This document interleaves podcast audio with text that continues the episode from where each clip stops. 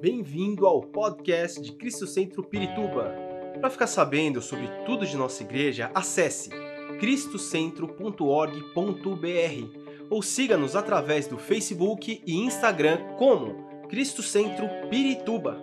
Você também pode ver essas e outras pregações no formato vídeo em YouTube barra Cristo Centro Pirituba Oficial. Seja bem-vindo à nossa casa apostólica. Paz do Senhor, queridos. Muito feliz de estar com vocês aqui, em casa. Estou em casa. Né? Há 17 anos, eu e a minha família, nós fomos desafiados pelo Senhor e pelo apóstolo para ir para Campo Limpo Paulista, é, cuidar de uma igreja lá, restaurar, no processo de restauração de uma igreja. Nós estamos lá há 17 anos, trabalhando. Né? E hoje está me acompanhando aqui a minha esposa, a pastora Rose. Vou pedir que ela fique de pé. O pastor Anderson, que está comigo lá, que está nos, nos auxiliando lá, pastor Anderson, a minha filha, o seu esposo, e o meu neto, João, né? Que está, a minha filha Carol, você não vai reclamar, só falou do neto, não falou de mim. Né? Carol, meu genro Lucas, né? que também está conosco lá, nos ajudando. Amém?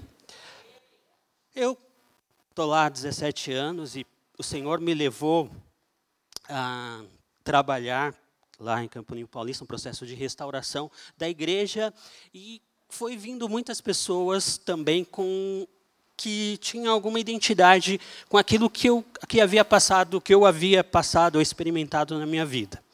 E nós começamos um trabalho, e da minha esposa também, e nós começamos um trabalho lá em Campo, Campo Limpo Paulista, a CEAF, Campo Limpo Paulista, que trabalha exclusivamente com mulheres. Né? Começou com a gravidez inesperada, e depois Deus foi trabalhando e começando a é, trabalhar com, as, com mulheres né, de todas as idades e um processo de restauração de identidade. E aí o Senhor me desafiou a fazer psicologia. Eu fiz psicologia, sou formado hoje em psicologia, né? E estou trabalhando lá. E fui convidado a trabalhar no município, né, na, na prefeitura municipal, também com um trabalho na área social Hoje eu, cuido de dois programas, um que é parceria do governo federal e outro do governo estadual. O primeiro do governo federal é com crianças de, da, primeira, da primeiríssima infância, de zero anos a três anos, né, desde a gestação a três anos. E o outro programa é um programa estadual que cuida da família monoparental. Né, então eu estou trabalhando lá, nesse sentido. Mas uh, tudo isso teve um processo. Tudo isso teve algo, tem muito a ver daquilo que eu vou, daquilo que nós vamos falar hoje sobre superar a dor da rejeição. Porque eu queria que você abrisse a sua Bíblia comigo no Salmo de número 68, no verso de número 6. A primeira parte do versículo, ele diz assim: Deus dá um lar, em algumas versões diz, Deus dá uma família ao solitário. Amém? Quantos se alegram com isso? Amém? Vocês acreditam que havia uma época na minha vida que eu não conhecia esse versículo? Eu, eu achava que eu, acredit, que eu conhecia a Deus. Mas, apesar de ter família, ter mãe, pai, vivos, irmão, irmãs, tios, avós, eu me sentia solitário. Eu é, vivia com muitas pessoas em torno, mas de alguma maneira eu me sentia solitário e sozinho. Né? E eu não conhecia esse Deus. Em 1992 eu conheci Cristo Centro. Né? Minha esposa é, me trouxe para cá. Na época nós éramos, estávamos para casar e conheci o apóstolo Rubens. E no primeiro dia foi algo. Eu não era né, evangélico, não seguia, eu era cristão, mas não conhecia o Deus que eu conhecia, o Deus que me apresentaram era um Deus muito distante. E logo de início o apóstolo já me deu uma e falou assim: ah, você tem um problema com seu pai. E eu já olhei para ela, bravo com ela, porque, poxa, ela já contou toda da minha vida para ele. Né? Mas não era isso que tinha acontecido. Bom, e de lá para cá, aí fui, fui caminhando aqui, né, fui em Cristo Centro, ainda quando era lá na FUAD, depois aqui nós viemos para cá. E Deus foi trabalhando na minha vida, casamos, tivemos os nossos filhos, né, o primeiro casal de gêmeos e depois a caçula, a Rebeca.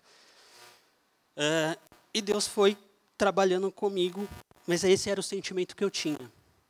existia uma dor dentro de mim que eu não sabia explicar, que eu não conseguia entender. Em alguns momentos, as minhas ações, as minhas atitudes é, machucavam algumas pessoas porque eu não entendia a dor que eu estava sentindo. Bom, nós sabemos disso, mas os estudos hoje dizem que o funcionamento familiar ele é importante para o desenvolvimento de qualquer indivíduo. Ninguém nasceu para ficar sozinho. Né? Deus já nos ensina isso no salmo que nós lemos. Olha, o Senhor dá uma família, o Senhor dá um, dá um lar ao solitário. Né? Porque nós precisamos um do outro para crescer, para desenvolver, para amadurecer, para aprender.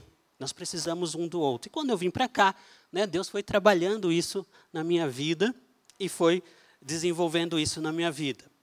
Uma família bem estruturada é uma família que consegue fornecer aos seus filhos um melhor desenvolvimento. Eu não tive uma família bem estruturada. Eu tive uma família que tinha muitos problemas. Meus pais tinham muitos problemas de relacionamento. Não se separaram, mas havia muitas, muitos conflitos dentro de casa, havia muitas brigas. E eu lembro que uma vez, quando eu estava no terceiro ano, é, na minha época ainda era primário, é, eu estava para repetir de ano. E meu pai, tentando me incentivar a passar de ano, ele disse assim para mim: Eu só vou falar com você agora. Né? Você teve um ano todo para estudar e você não estudou mas eu só vou falar com você agora quando você vier me dar a notícia. Ó, passei de ano. E aquilo começou uma semente na minha vida. Que no momento eu não entendia, hoje eu entendo. Né? Depois de muitos anos eu fui entender que aquele momento abriu-se um abismo na minha vida. E ali começou a acontecer algumas coisas. Eu era um neto muito é, íntimo dos meus avós paternos. Onde, meu, onde meus avós iam, por onde eles iam, eles viajavam bastante, eu estava junto. E aí um dia, quando eu já tinha já uns 12 anos, é, a minha avó foi para o Rio. Nós temos familiares no Rio e ela foi para o Rio. E eu já falei, bom, vou para o Rio com a avó. Já comecei, né? A preparar minhas coisas, falando para minha mãe, olha, eu vou para o Rio com a avó. Mas a minha mãe sempre dizendo: olha, sua avó não, sua avó não veio falar com a gente ainda.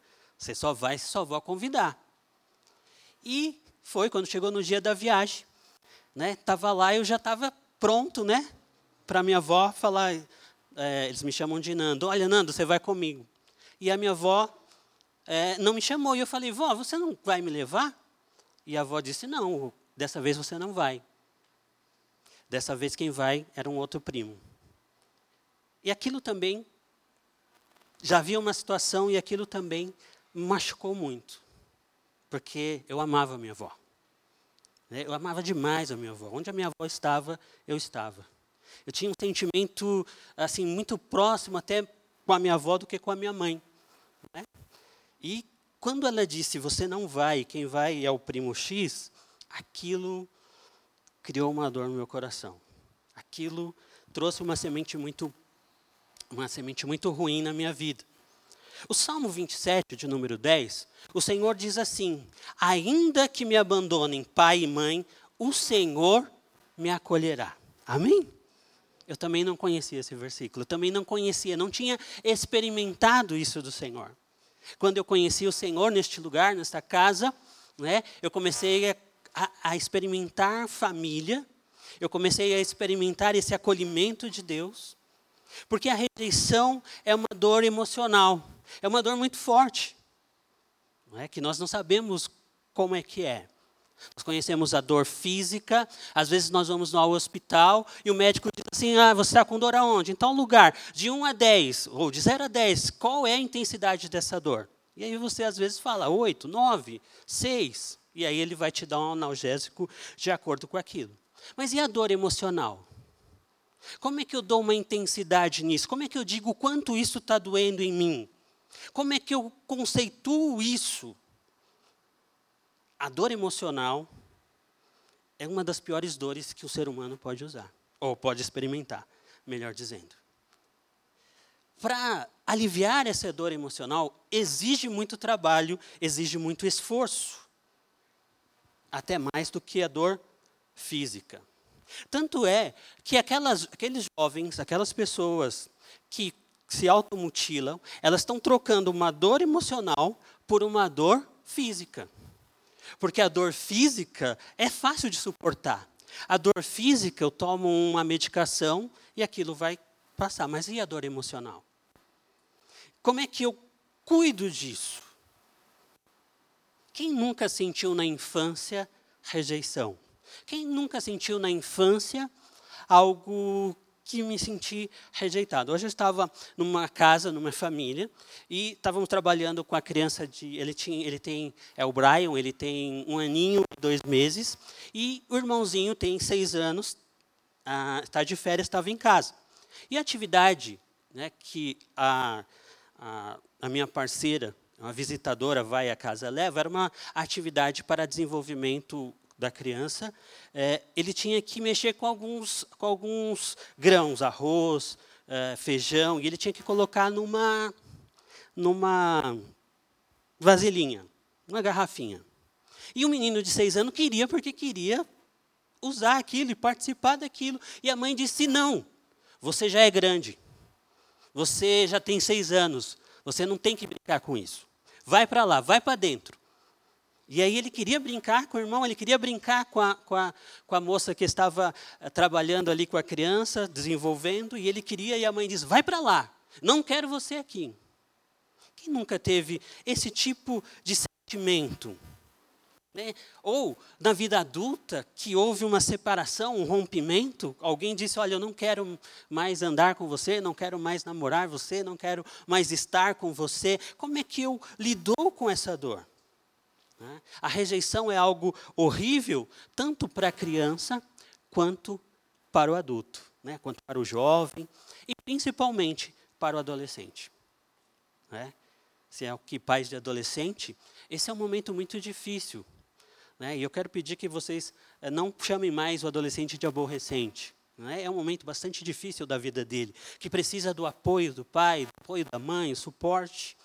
Talvez ele está sentindo algumas dores emocionais que precisam desse apoio, desse entendimento. Não é? Quem nunca teve um amigo que era muito parceiro, andava junto e de repente ele começa a andar com outra pessoa e te deixa? Ou que você confia sentimentos, segredos e essa pessoa acaba contando para alguém? Não é? Quem nunca teve esse tipo de experiência na vida? Mas eu quero falar, né, e quando eu comecei a caminhar e conhecer esse Deus que acolhe, que, que me introduz a uma família, que acolhe aquele que não me abandona, que dá uma promessa que não me abandona, eu também conheci um Deus que está lá em Isaías 53, 3, que diz que ele foi desprezado, que ele foi rejeitado pelos homens, um homem de tristeza, familiarizado com o sofrimento, como alguém de quem os homens escondem o rosto, foi desprezado e nós não tínhamos estima. Eu conheci um Deus que passou e que entendia a dor que estava dentro de mim, que compreendia aquilo que eu estava vivendo, aquilo que me incomodava, aquilo que eu não suportava Jesus teve a sua rejeição profetizada 700 anos antes dele nascer, antes dele vir ao ministério terreno. E o que significa rejeição? Como é que eu vou conceituar rejeição? Re rejeição, segundo o dicionário, é um verbo que significa lançar fora, expelir, repelir, recusar, negar, desaprovar e desprezar. Então você imagina o que a rejeição pode é, causar na vida de uma pessoa. O que a, rejeição pode causar na vida de uma criança. Então, rejeição significa ser posto de lado. Lembra que eu contei da minha avó? Foi aquilo que eu senti quando a minha avó diz: Olha, você não vai, quem vai é o primo X. Eu me senti colocado de lado, descartado, sem valor. Quando meu pai diz assim: Olha, eu só falo com você quando você tiver nota boa, quando você passar de ano, o sentimento que estava na minha vida era: Eu não tenho valor. E o mundo faz isso com a gente porque uh, nós uh, vivemos presos a números. Né? Se eu ganho bem, quanto que eu ganho, o que eu tenho, qual é o meu peso, né? qual é a nota que eu tiro.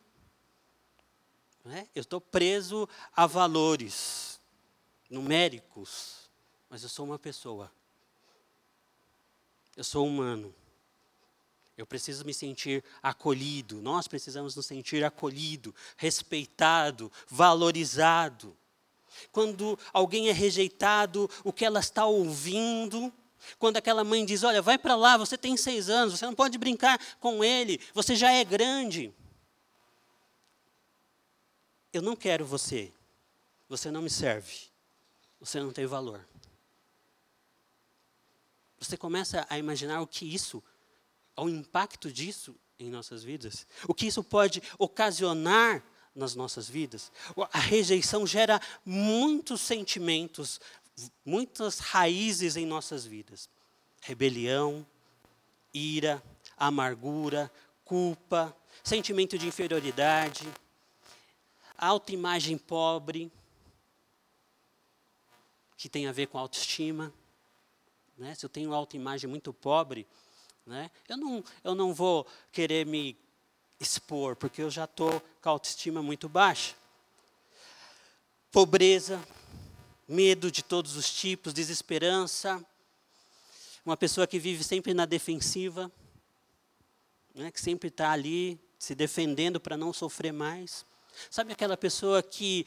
É, vou usar o meu exemplo. A minha esposa que me ensinou o que eu gostava de comer, a roupa que eu queria comprar, o prato que eu queria comer, porque tudo que ela falava, onde nós vamos hoje?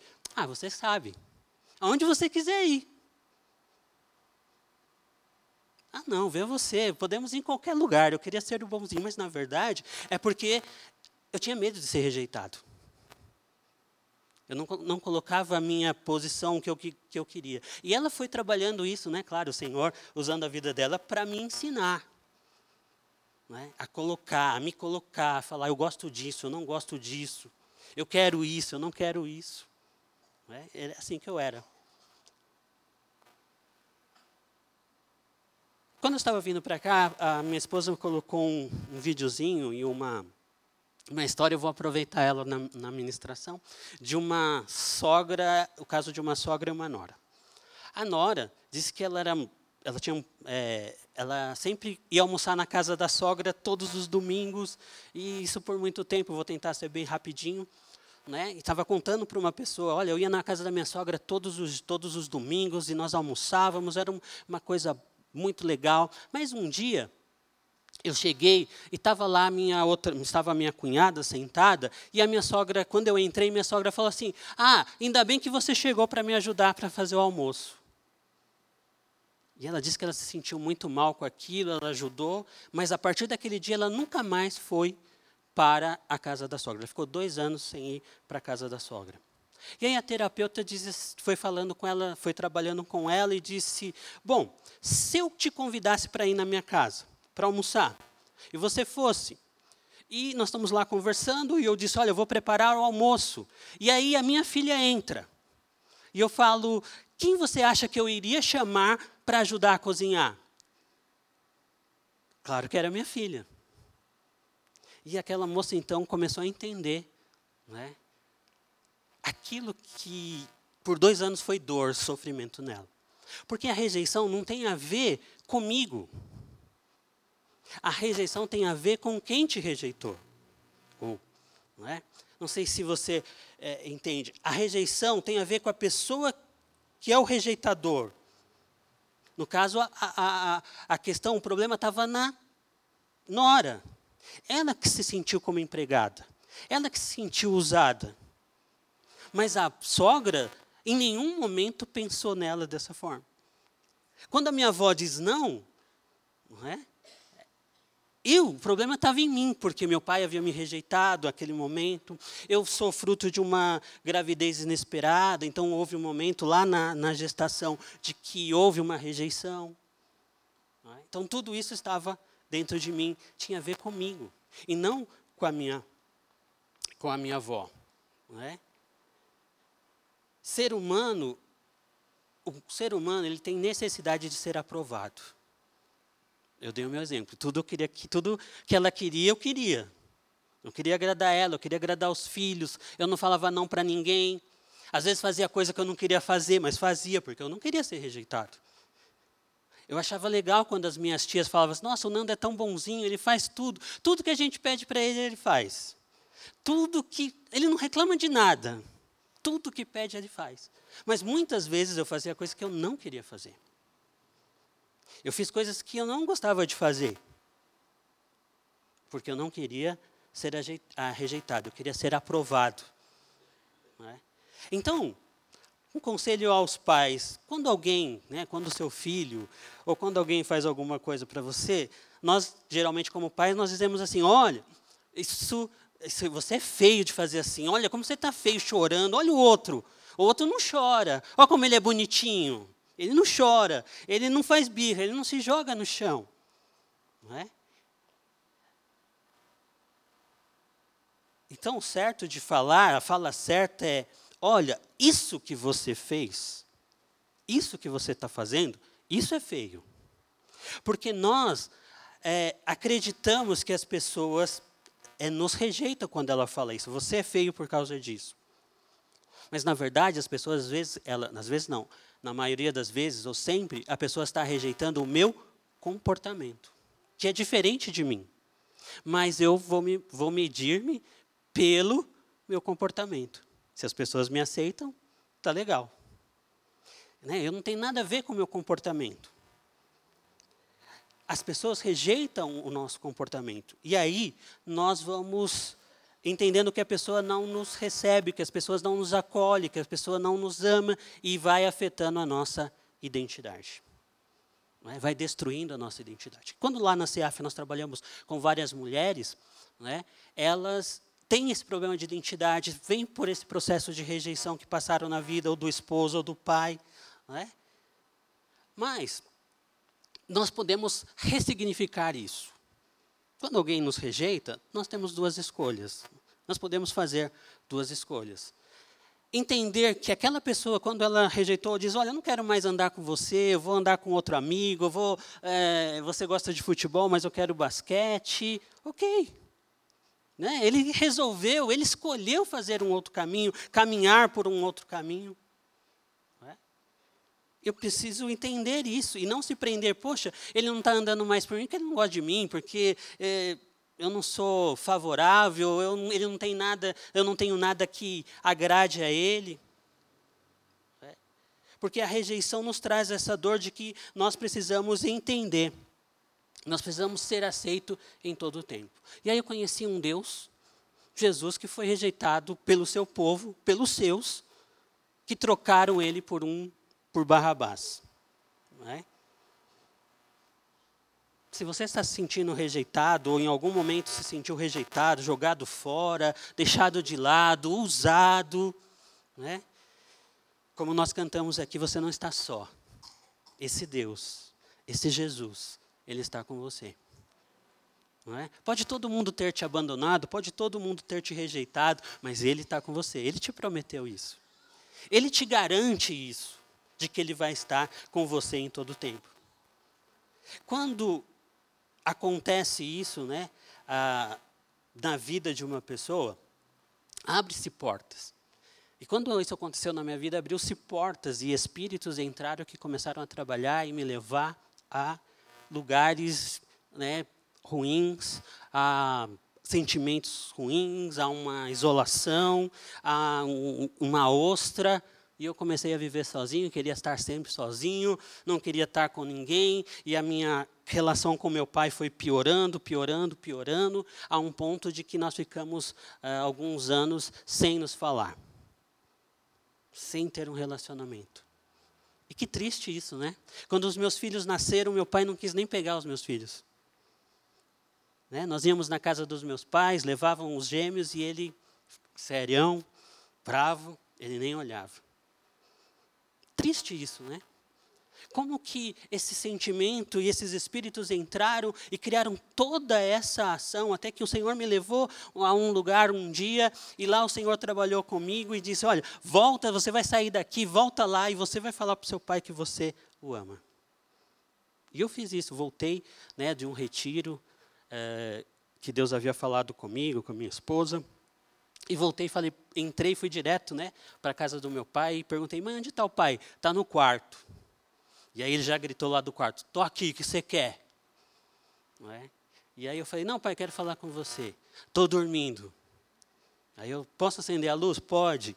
E aí eu chamei ele e falei: "Pai, eu quero que você me perdoa por tudo aquilo que eu fiz e tal, tal."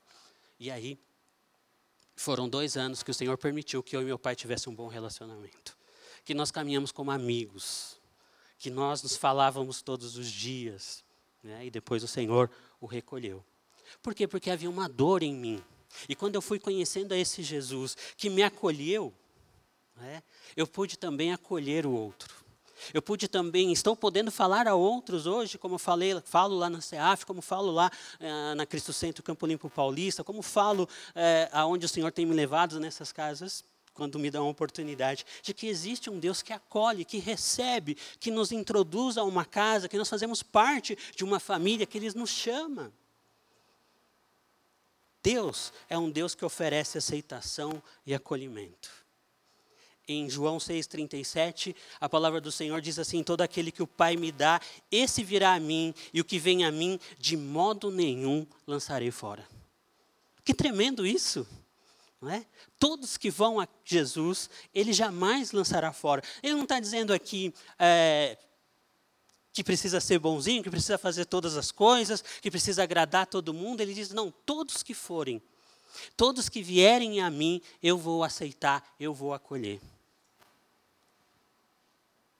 Existe uma história, diz que ela é verídica, de que um soldado, é, no tempo da guerra, ele volta, né, ele liga para a casa dos pais e diz assim: pai, uh, eu estou voltando, daqui dois dias eu estou aí.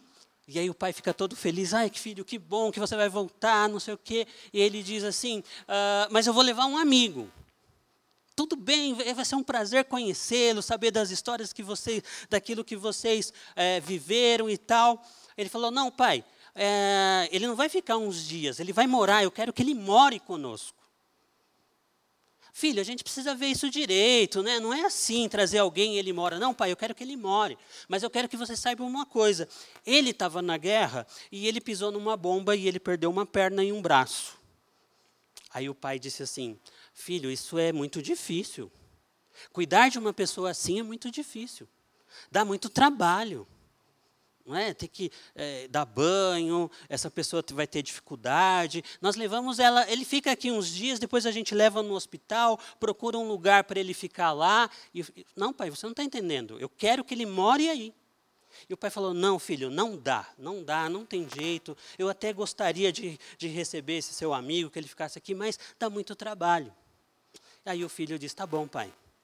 Então, é, o senhor tem razão, eu não vou levar meu amigo e desligou. E o pai ficou esperando esse filho voltar, e esse filho não voltava. Um dia ele recebe ah, um telefonema da polícia que o filho estava em uma cidade próxima, havia eh, se suicidado. Por quê? Porque ele sentiu uma dor no peito. Ele sentiu uma dor de rejeição. Porque talvez não conhecia esse Deus que tem, que nos aceita que nos acolhe, que não vê trabalho, né, que tem paciência conosco, que trabalha em nossas vidas, que nos leva a vencer, que tira um, um jovem que tinha muitos problemas, problema com o pai, e leva para uma cidade, ali ele começa a trabalhar, e a sua família, enfim, vai ajudando muitas pessoas, vai sendo ajudado, vai crescendo, porque esse é o Deus a qual nós servimos, um Deus que cura as nossas feridas que restaura as nossas vidas. E quer que essa notícia, quer que essa mensagem chegue a essas pessoas. Então, se, se por alguma maneira, alguma situação você se sente rejeitado, não se sinta rejeitado. Não é? Porque Jesus está te oferecendo aceitação, Jesus está te oferecendo acolhimento. É? Jesus em todo tempo nos faz isso. Se você se a dor está muito grande, né, se está insuportável, você não precisa se cortar, você não precisa se isolar, porque em Mateus capítulo 11, verso de número 28, Mateus 11, 28, diz assim: Vinde a mim todos os que estáis cansados e sobrecarregados, eu vos aliviarei. Amém? Eu tive que aprender isso. Que quando eu estou muito angustiado, que quando aquele jovem tenta voltar de novo, aquele homem tenta voltar de novo, que quer se isolar, que não quer, que se sente eh, rejeitado, que se sente fraco, que se sente que não consegue nada, que é um perdedor, é para ele que eu vou. Eu corro para lá e digo, Senhor, eu estou com isso, eu estou com essa dor de novo.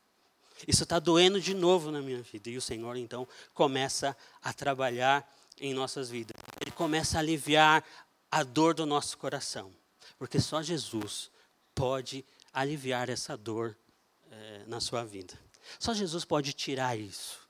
Quando eu entendo que esse Jesus que eu sirvo é esse Jesus que vai aliviar essa dor.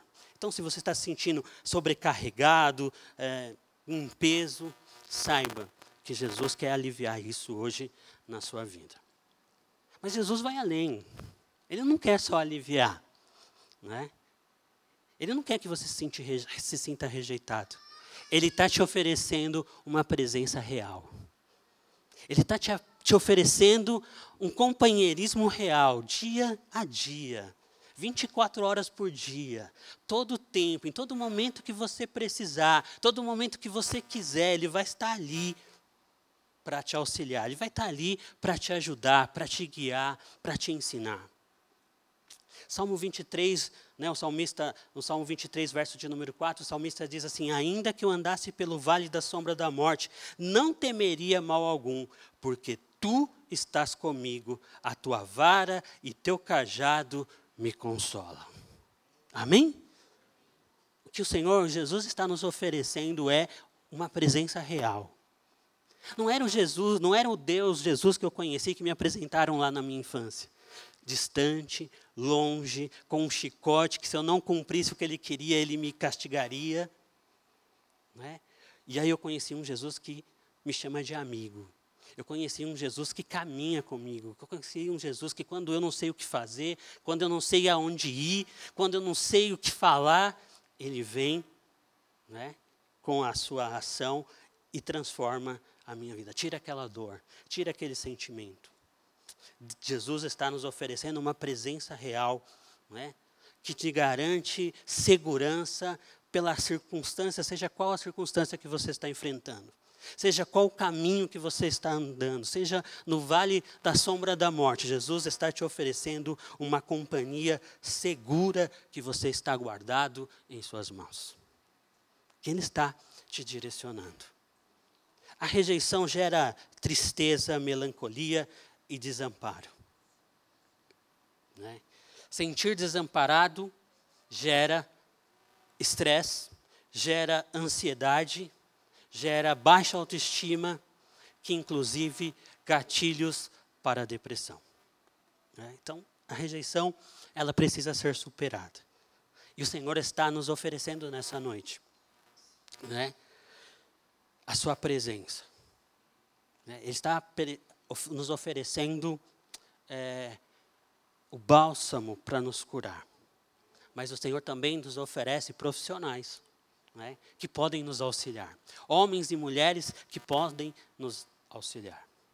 Né, que eu posso ir para um aconselhamento pastoral, mas às vezes eu preciso de a ação de, um, de uma ajuda, de uma intervenção de um profissional, né, que foi treinado ali para poder ajudar. Né? Então, claro que eu preciso escolher esse, esse, esse profissional, né? Para que entenda aquilo que eu que eu que eu estou sentindo. Como lidar com a rejeição? Primeiro, eu preciso rever o enfoque da rejeição. Por que, que eu me senti rejeitado? Não é? Eu tive que aprender que aquele sentimento de, daqueles sentimentos que eu tinha foram gerados lá atrás, lá na minha infância. Não é? E isso eu fui aprender, entender depois de muitos anos. Eu preciso também me colocar no lugar da pessoa que me rejeitou. Procurar entender se realmente aquilo foi uma ação de rejeição. Não é? Se realmente a pessoa não, não, não, não quis me acolher. Às vezes tem pessoas que estão numa dor tão grande quanto eu estou que ela não consegue acolher. Ela está precisando de acolhimento. Ela está precisando de, de apoio. Né? Então eu preciso me colocar no lugar de quem me rejeitou. Existem duas categorias de pessoas que são rejeitadas: as pessoas que se fecham, como eu me fechei por muitos anos, pessoas que se fecham até para Deus, porque eu tinha dificuldade de me relacionar com Deus, com o Pai, porque eu tinha dificuldade de me relacionar com o meu Pai físico. Então eu não confiava nele, eu não acreditava nele, porque o meu pai físico falhou comigo, o meu pai físico me rejeitou. Até quando eu tive aquele encontro e entendi que o meu pai tinha o mesmo sentimento que eu. De que eu havia rejeitado ele, de que eu havia é, não valorizado ele. E quando houve aquele momento de cura, de perdão, né, tanto eu quanto meu pai, nós fomos curados. E existe a categoria de pessoas que se abrem para Deus, para o mover de Deus, para a cura de Deus, para a transformação de Deus. Eu não sei qual tipo de pessoa você quer ser. Mas um dia eu fui a pessoa que se fechou. Mas também num outro dia. O Senhor usou outras pessoas. O Senhor usou uma família espiritual. O Senhor usou pessoas próximas para que eu pudesse conhecer esse Jesus e que eu pudesse ser curado e transformado. Se aqueles que me conhecem falam, o, Luiz fala pouco, é muito calado, é, não é? Você não me conheceu quando eu tinha 16, 17, 18 anos. Não é? Você não me conheceu. Aí você vai saber, nossa, como ele é falante agora. Né? Eu fui esse tipo de pessoa. E somente quando eu conheci esse Jesus, eu, o Senhor foi se abrindo, né? foi me abrindo para que eu pudesse ser transformado. As pessoas que se abrem para Deus, elas recebem a aceitação e o acolhimento de Deus. Elas recebem o alívio de Deus. Elas recebem a presença real do seu Pai. Qual é a sua escolha? O que você escolhe hoje? E aí eu termino com Deuteronômio 31, 6. Sejam fortes e corajosos. Não tenham medo, nem fiquem apavorados por causa deles, pois o Senhor, o seu Deus, vai com vocês, nunca os deixará, nunca os abandonará. Amém? Porque até mesmo para se abrir, para ser curado, para superar a dor da rejeição, precisa de coragem precisa se permitir ser trabalhado pelo Senhor, confrontado em algumas coisas. Às vezes nós somos tão convictos, aquela pessoa me rejeitou, aquela pessoa não me ama, aquela pessoa não vai com a minha cara, ela não me deu paz na igreja, ela passou por mim três vezes, nem falou paz do Senhor. Ah, aquele líder me deu uma bronca só porque eu não coloquei a coisa no lugar certo para ser curado, para superar a rejeição, precisa ser corajoso, precisa ser forte. Né? E o Senhor, através né, da Sua palavra, diz: sejam fortes, sejam corajosos, porque Ele está com você. Amém? Então eu quero, nesse momento, convidar se de algum momento, em alguma etapa da sua vida, você experimentou essa rejeição e essa dor ainda está né, dentro do teu coração. Nós queremos orar por você nessa noite. Nós queríamos ministrar a sua vida né? e queria te convidar você vir aqui à frente, nós vamos orar por você. Esperamos que esta mensagem tenha te inspirado e sido uma resposta de Deus para a sua vida. Quer saber mais sobre Cristo Centro Pirituba? Siga-nos nas redes sociais no Facebook, Instagram e YouTube, ou visite nosso site em cristocentro.org.br.